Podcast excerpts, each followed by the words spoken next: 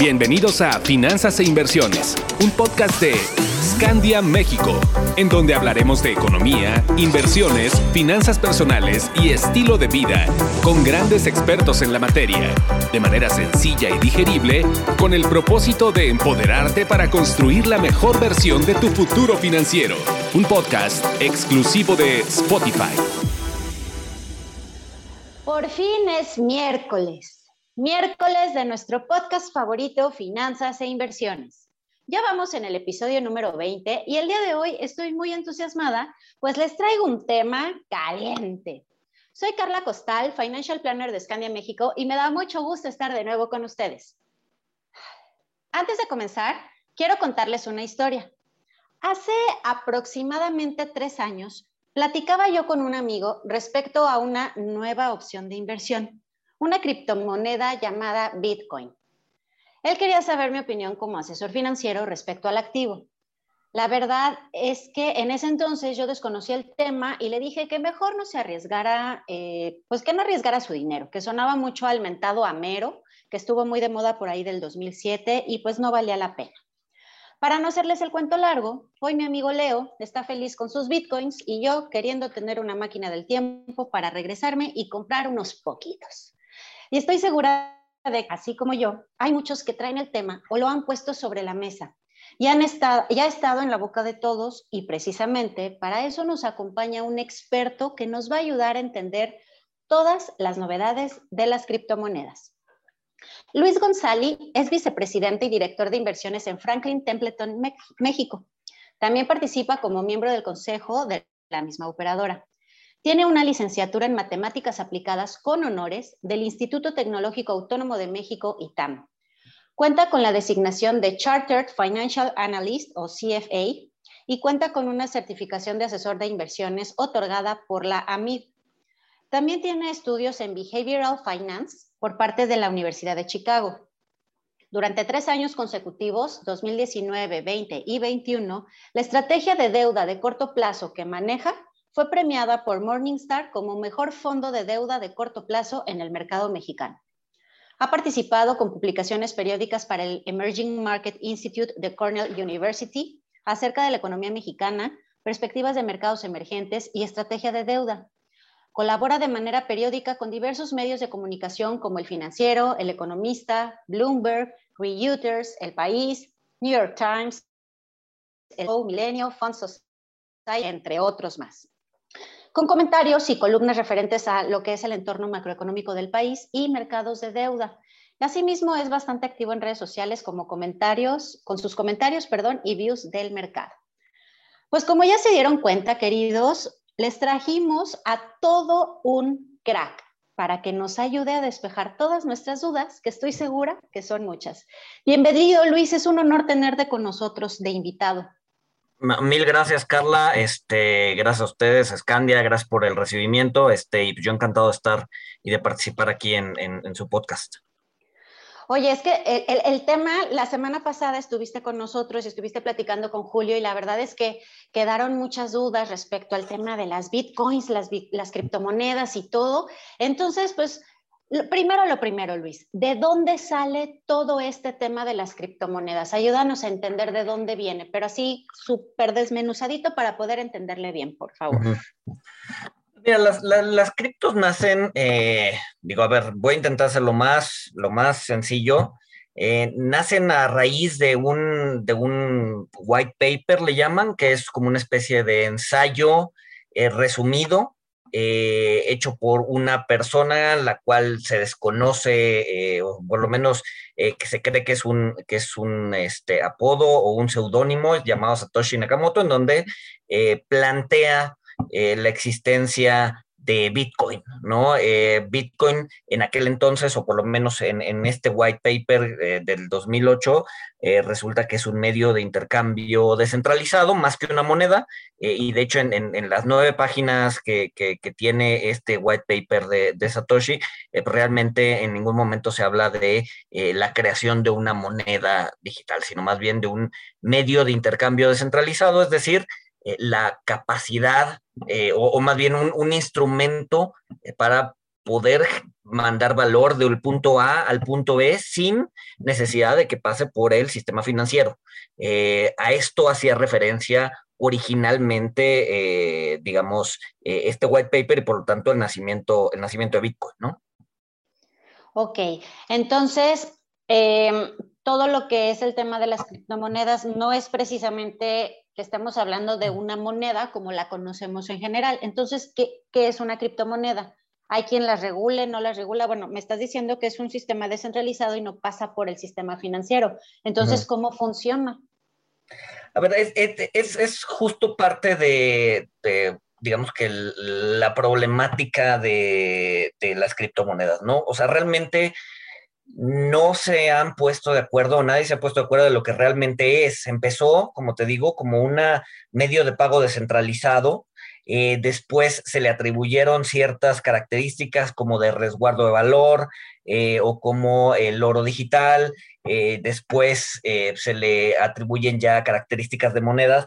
Sin embargo, bueno, dependiendo de quién te cuente la narrativa de qué es el Bitcoin o qué es la criptomoneda, es lo que te va a, a decir, ¿no? Muchos van a pensar o muchos piensan que es el futuro del dinero digital, que te sirve para resguardar valor, que es un medio de pago, que es un activo de inversión o de especulación. Eh, algunos eh, piensan que es el mayor scam de la historia, algunos que es el último reducto en, ¿no? en contra de la descentralización y la lucha de la gente, ¿no? Entonces, alrededor de la narrativa de Bitcoin hay mucho romanticismo y mucha de estas ideas que nos contamos, de estas narrativas que nos contamos, que han impulsado bastante eh, su uso y su popularidad, ¿no?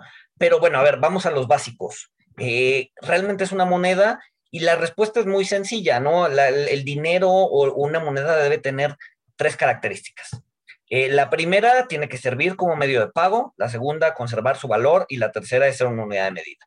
¿El Bitcoin sirve como medio de pago? Pues sí, se, creó para eso, ¿no? Eh, resuelve el problema eh, de, que tenían este, los, intentos anteriores, que es el de doble, de doble gasto, eh, y entonces se crea como eh, un posible medio de pago entre dos personas descentralizado, ¿no? Entonces sí sirve como medio de pago, tiene obviamente, le podemos poner ahí varios, varios temas en la mesa, como eh, que realmente no es rápido, eh, que es bastante ineficiente, eh, mientras Bitcoin hace, la plataforma donde se sustenta Bitcoin hace alrededor de 5 o 7 transacciones por segundo, Visa, que es un medio descentralizado de pago, pues hace alrededor de 17 mil, ¿no? Entonces sí se queda muy por detrás, aunque digo, lo que sea cada quien, pues sí sirve como un medio para transferir valor de un punto A a un punto B.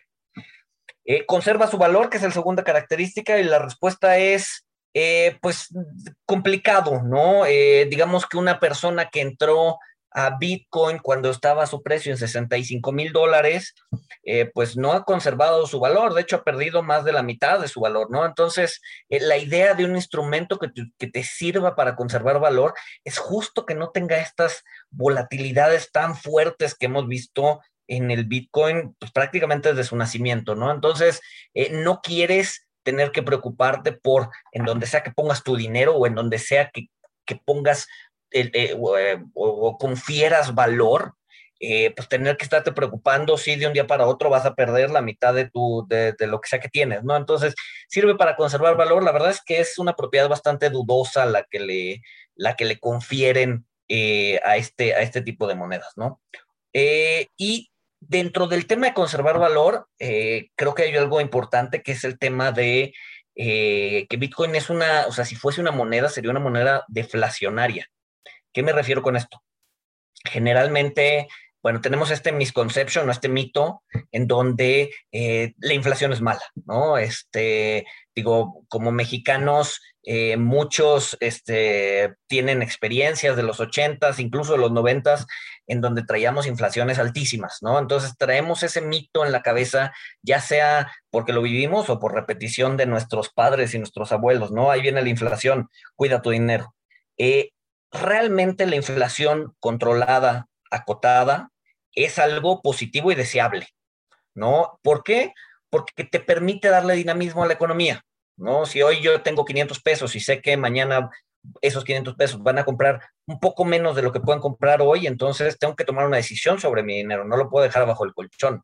entonces tengo que o invertirlo o gastarlo o lo que sea, ¿no? Pero me tengo que deshacer de él porque pues mañana pues, voy a poder comprar menos cosas, ¿no? Entonces, ese dinamismo es el que te permite, más bien ese movimiento del dinero es lo que te permite darle dinamismo a la economía. Contrario con una moneda deflacionaria, es decir, una moneda que crees que va a estar subiendo de valor todo el tiempo y es decir, que los bienes y servicios que compran esa moneda van a estar bajando de valor en relación al valor de la moneda, entonces no tienes incentivos para deshacerte del Bitcoin, ¿no? No tienes un incentivo para ir y comprarte un refresco o ir y comprarte una Tesla, ¿no? Porque sabes que mañana, o tienes la idea de que mañana, eh, pues probablemente tengas que gastar menos bitcoins para comprarte las cosas. Entonces, definitivamente la economía no avanza y no se dinamiza. ¿Por qué? Porque todo el mundo está sentado en, en, sus monedas, ¿no? Entonces, esa también es una característica no deseable que tiene, que tiene el bitcoin.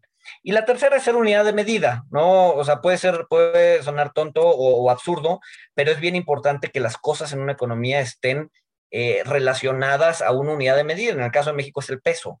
Eh, entonces, cuando vas, o sea, no hay, digamos que no hay confusión cuando vas al súper y te dicen, ok, eh, los frijoles cuestan 50 pesos, el arroz cuesta 40, se, sabes que uno cuesta más que el otro y sabes hacer la conversión y vaya, ni siquiera tienes que pensarlo, no sabes que cuesta 50 pesos y punto.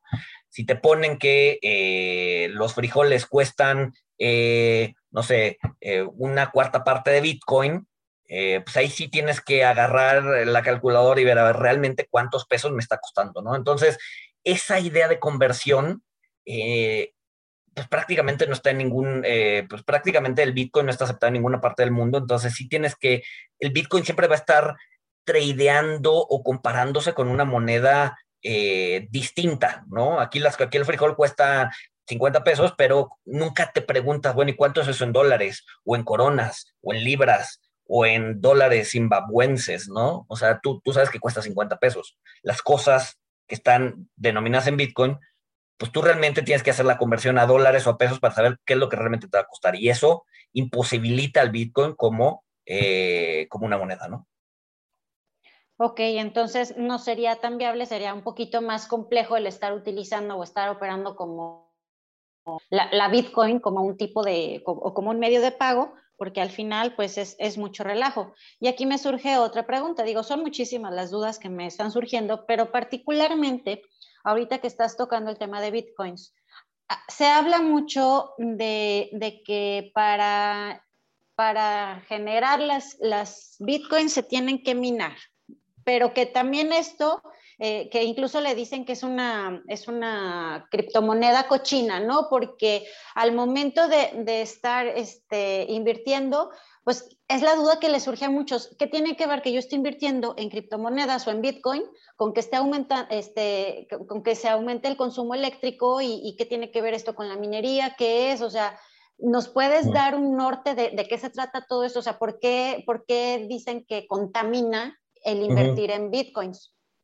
Sí, a ver, eh, eh, la, minería es, digamos que una forma eh, dentro del slang de las criptomonedas para decir que se están creando, ¿no? Es, es digamos que agarran de la narrativa del, digamos que del minar oro y plata, del, de la, de, pues sí, de minar oro y plata, agarran de esa narrativa y la, la pasan a, digamos que al mundo de las criptomonedas. Lo que realmente sucede es que los bitcoins no están eh, disponibles, hay que, digamos que, trabajar por ellos. Entonces, eh, hay una serie de computadoras dentro de la red que se dedican a minar estos bitcoins, cómo los minan o cómo los crean a través de resolver problemas de criptografía, ¿no? El, sistema arroja un, problema de criptografía, eh, el primero que lo resuelva eh, se lleva el premio, en este caso el premio son bitcoins, ¿no? Entonces,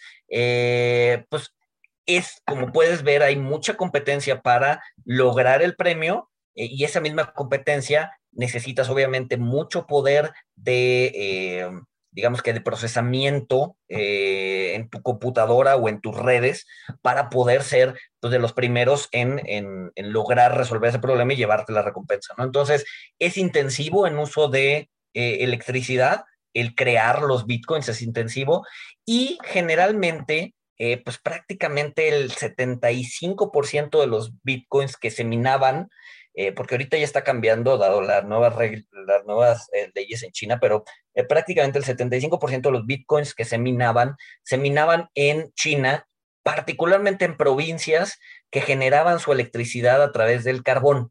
Entonces, al ser muy intensivo en carbón, o más bien al, ser, la minería, al ser muy intensiva en electricidad, pues obviamente utiliza mucha energía generada, en este caso, en estas regiones de China, que particularmente generaban electricidad en carbón. Entonces, se estaba quemando carbón, al final de la cadena de, más bien al principio de la cadena del suministro eléctrico se estaba quemando muchísimo carbón para eh, poder crear los bitcoins, ¿no? Entonces esta idea de que el bitcoin es eh, cochino, eh, pues se fue, se fue, fue permeando.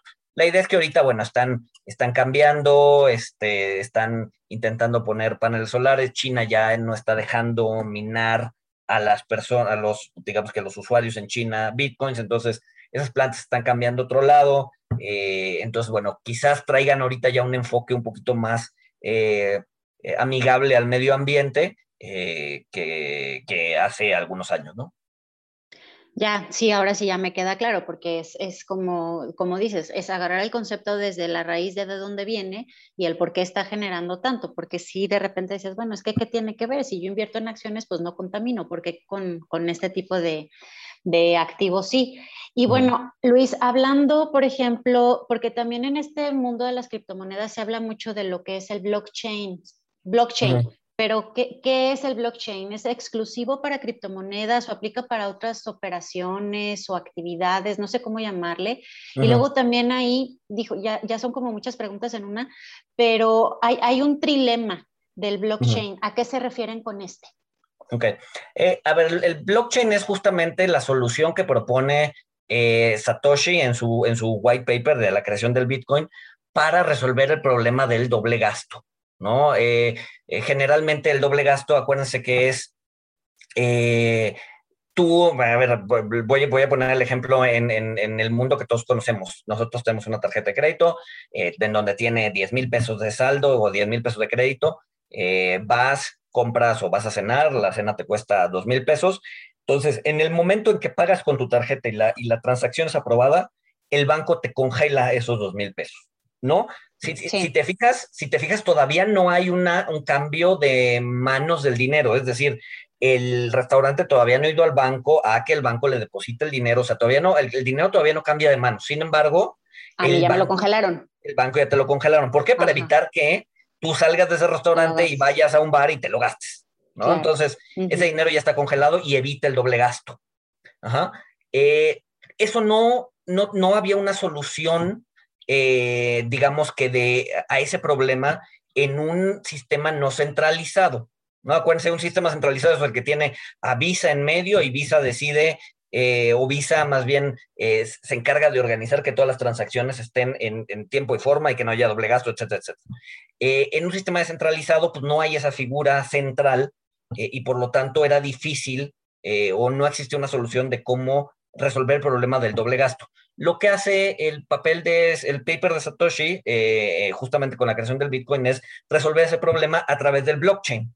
Crea el blockchain eh, o esta tecnología en donde eh, todos los nodos o todas las computadoras conectadas a una red tienen que validar la transacción antes de, la que, antes de que, la, de que la transacción sea válida, ¿no? O sea, antes de que la transacción se lleve a cabo. Entonces, si yo gasto mi Bitcoin, yo quiero comprar, no sé, lo que sea con un Bitcoin, eh, eh, pues, lo compro eh, y para que la transacción al final del día suceda, pues todas las computadoras alrededor de la red tienen que validar que mi transacción está, es, es correcta y es válida y entonces, bueno, ya se queda marcado, digamos que en la red dentro de Bitcoin que que la transacción fue válida, que yo ya no, que, ese Bitcoin ya no me pertenece, le pertenece a otra persona, y entonces así se evita el doble gasto.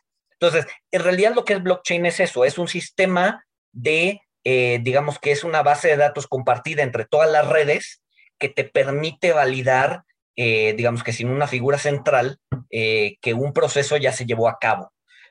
Ahorita tiene mucho, digamos que mucha aceptación eh, en las criptomonedas, de hecho se basa en esa, en esa tecnología, pero puede tener muchas otras aplicaciones en un mundo que no tenga nada que ver con eh, el mundo de las criptomonedas, ¿no? Y apenas están empezando a explorar eh, y bueno, de entrada en el mundo financiero hay, podría haber varios, varios ejemplos que te permitan bajar muchísimo los costos para el inversionista y tener acceso a productos financieros eh, no necesariamente criptomonedas, ojo, productos financieros de cualquier tipo, eh, pues en cualquier parte del mundo, ¿no? Pues si, lo llegas a empaquetar o tokenizar, que le dicen, eh, un, por ejemplo, un fondo o una acción o lo que sea, ¿no? Entonces, eso es blockchain. Blockchain al final del día, simplificando, es, digamos que la tecnología en la que se sustenta la mayoría de las criptomonedas, en donde pues es la red que justamente resuelve este problema del doble gasto. Hablabas del trilema, ¿no? Ah, eh, digamos que blockchain tiene, tiene, existe un trilema. Acuérdense que un trilema es eh, una proposición en donde ahí tienes tres opciones y solamente puedes escoger dos de esas tres. No puedes tener las tres. Tienes que escoger dos. Eh, entonces, generalmente. No puedes tener todo en la vida, no hay que. Perdón, no sé. No, no, no, exacto, no, o sea, no puedes tenerlo todo. No es como es como en un dilema, nada más que en un dilema tienes dos opciones o te vas con A o te vas con B, no puedes tener A y B. En un trilema es lo mismo, pero con tres opciones, ¿no? Ok. Eh, en donde tienes que elegir, o sea, cuando usas blockchain tienes que elegir entre seguridad, descentralización o escalabilidad. No puedes tener las tres, ¿no? Entonces, por ejemplo, Bitcoin eh, y Ethereum eh, escogieron dos de ellas, que fue seguridad y descentralización. Son redes bastante seguras, muy complicadas de hackear, para hackear tendrás que hackear todas las máquinas que están en, el sistema, lo cual se vuelve virtualmente imposible y es completamente descentralizado, sí, no hay una figura central. Sin embargo, al tener esas dos, pues no tienes la tercera, que es escalabilidad. Y es por eso que no puedes tener más de cinco o siete transacciones por segundo, porque eh, en el momento, más bien porque no, no, tienes el poder, eh, digamos que de, de procesamiento actualmente para que eh, toda la red, porque acuérdense que tiene que tener toda la red, tiene que estar de acuerdo en que se lleve a cabo una transacción. Entonces, eh, si mucha gente está intentando usarla, pues eventualmente se va a llegar a una pared en donde dices, a ver, eh, pues no tengo, no tengo la capacidad para estar checando todo al mismo tiempo y por lo tanto, pues las cosas se vuelven lentas, ¿no? Y es por eso que eh, de 5 a 7 transacciones por segundo. Vamos al otro lado del espectro, ¿no? Eh, la moneda fiat o el peso, el dólar, lo que sea, eh, escoge en este trilema, escoge dos de ellas, que es seguridad y escalabilidad. ¿no? Seguridad, pues prácticamente la moneda fiat es bastante segura, ¿no? O sea, obviamente si hay algún hacker o lo que sea, pero pues el sistema financiero es bastante, bastante seguro. y además es bastante escalable, todo el mundo lo usamos. Sin embargo, pues tiene cero descentralización. Eh, prácticamente hay una figura eh, llamada Banco Central o sistema de pagos o lo que sea que hace que todo fluya de manera rápida, segura y escalable, ¿no? Entonces, eh, no puedes escoger, no puedes escoger los tres, ¿no? Y, justamente eso habla el trilema, que, pues sí, que no puedes tener los tres, no, no puedes tener toda la vida, Ok, perfecto. Oye, Luis, me surge otra duda también. Hay hay algunos países como China, Islandia, Rusia, Dubái, no sé, que ya tienen o están en planes de tener su propia criptomoneda. ¿Qué ventajas o desventajas? ¿Cuál es la similitud entre las que ya conocemos o de las muchas miles que hay en el mercado actualmente con que los países saquen o emitan su propia criptomoneda? ¿Cuál sería la diferencia? Si hay alguna ventaja o no. Ojo, o sea, digamos que hay dos tipos, dos tipos de, criptomonedas, las que son descentralizadas, que es de las que hemos estado hablando todo este tiempo, que son Bitcoin, Ethereum, Cardano, etcétera, etcétera, y las que son centralizadas, ¿no? Las que, son las que emiten los países. Exacto, las que dependen del Banco Central de un país. Yo creo que el dinero como tal va a tender hacia la digitalización. Eh, el tema aquí es que va a tender a la digitalización a través de los bancos centrales.